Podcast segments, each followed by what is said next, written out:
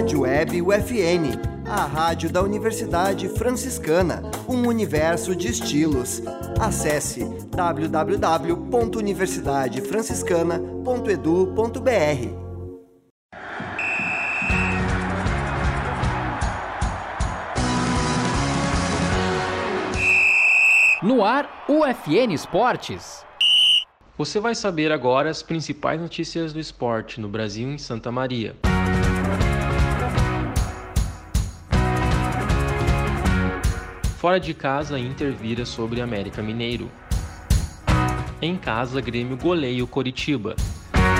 Inter de Santa Maria perde para Lajadense fora de casa e se complica na divisão de acesso. A cerimônia marca a abertura oficial dos Jogos Escolares de Santa Maria.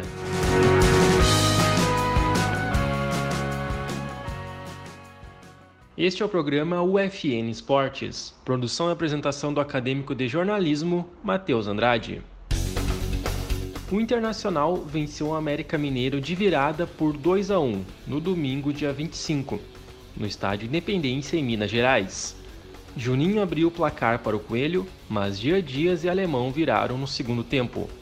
O Colorado emenda o oitavo jogo seguido de invencibilidade e se aproxima do G4 com 20 pontos ocupa a sexta posição. O Coelho, por sua vez, segue na zona de rebaixamento. O Inter volta a campo contra o Independente Medellín na quarta-feira, dia 28, às 7 da noite pela Libertadores. Pelo Brasileirão, recebe o Cruzeiro no Beira-Rio, no sábado, dia 1 às 9 da noite, em jogo válido pela 13ª rodada do Brasileirão o Grêmio goleou o Curitiba por 5 a 1 no domingo, dia 25, na Arena, em Porto Alegre, pela 12ª rodada do Campeonato Brasileiro. Cristaldo, Vila Sante, Bitelo, Soares e André marcaram os gols do tricolor. Aleph Manga fez para o Coxa. O Grêmio assumiu a vice-liderança com 23 pontos somados. Já o Curitiba segue na lanterna com apenas 4 pontos. O tricolor volta a campo no sábado, dia 1 quando visita o Bahia às 6 e meia da noite na Arena Fonte Nova. Já o Curitiba enfrenta o Goiás, dia 13 de julho, às 8 da noite no Serrinha. Os duelos são válidos pela 13ª rodada do Campeonato Brasileiro. Inter de Santa Maria perdeu por 1 a 0 para o Lajadense no sábado, dia 24, em jogo da 11ª rodada do Grupo B, da divisão de acesso. O único gol da partida foi marcado pelo meia Marquinhos, de pênalti, nos acréscimos do primeiro tempo.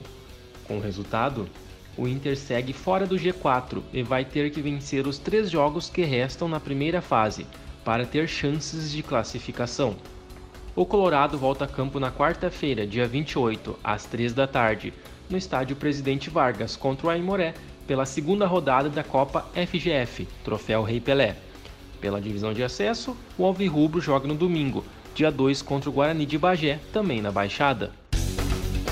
Os Jogos Escolares de Santa Maria, o GESMA, de 2023, começaram oficialmente na sexta-feira, em cerimônia realizada no Centro Esportivo Municipal, que contou com a presença de autoridades políticas. As delegações das escolas participantes estiveram presentes para uma abertura simbólica do torneio, que iniciou no final de maio. A Secretaria de Esporte e Lazer já considera essa edição do GESMA como a maior da história. Até o momento, o evento tem 74 escolas inscritas, mas a expectativa é que esse número ultrapasse 80 participantes. Esse ano, o GESMA vai ser disputado em 22 modalidades, sendo que bocha, futebol de mesa, futebol, orientação, pádel e patinação são novidades. Este foi o programa UFN Esportes, na Central Técnica Clenilson Oliveira e Alan Carrion, com a supervisão do professor e jornalista Bebeto Badic.